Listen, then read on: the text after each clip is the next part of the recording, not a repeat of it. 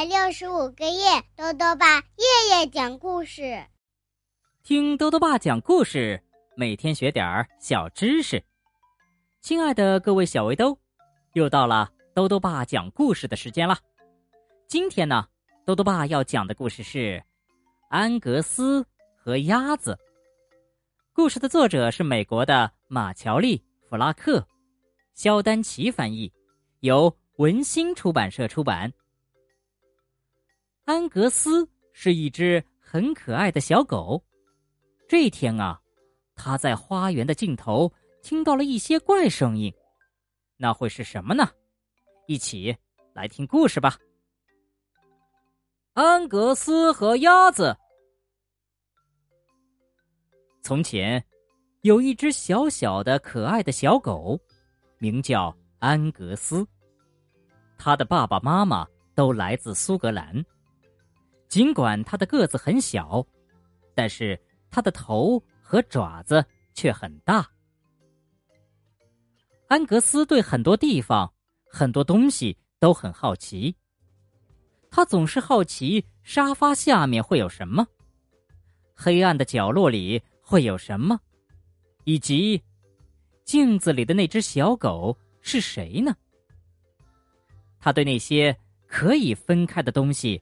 和那些分不开的东西也很好奇，比如鞋子是可以分开的，而先生们的背带裤却是分不开的。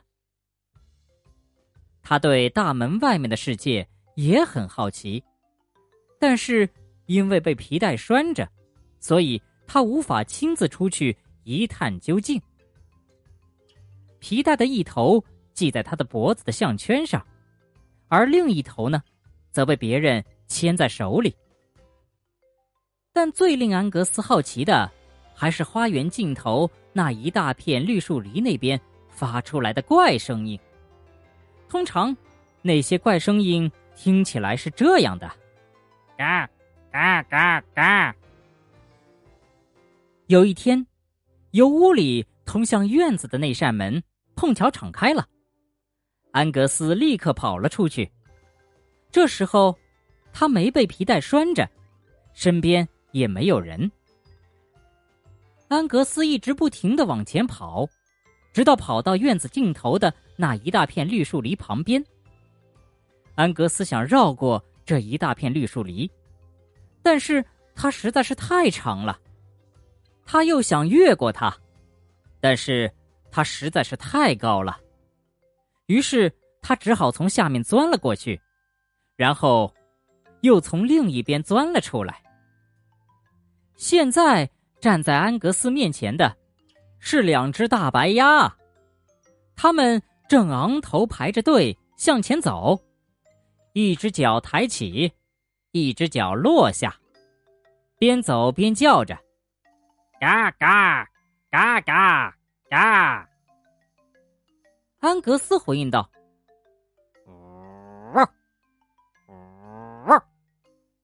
鸭子们拍打着翅膀，赶紧逃走了。”嘎嘎嘎嘎嘎嘎！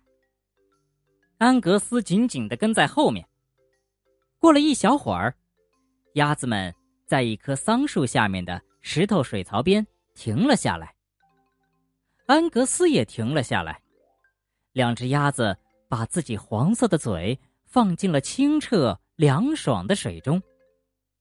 安格斯一直在盯着他们看，他们要喝水了。安格斯还在盯着他们看。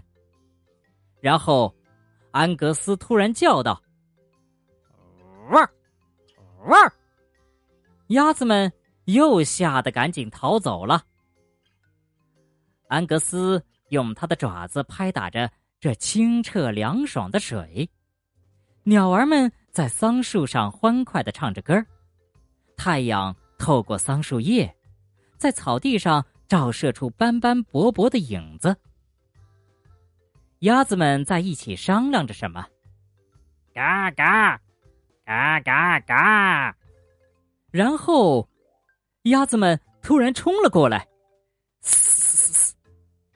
第一只鸭子。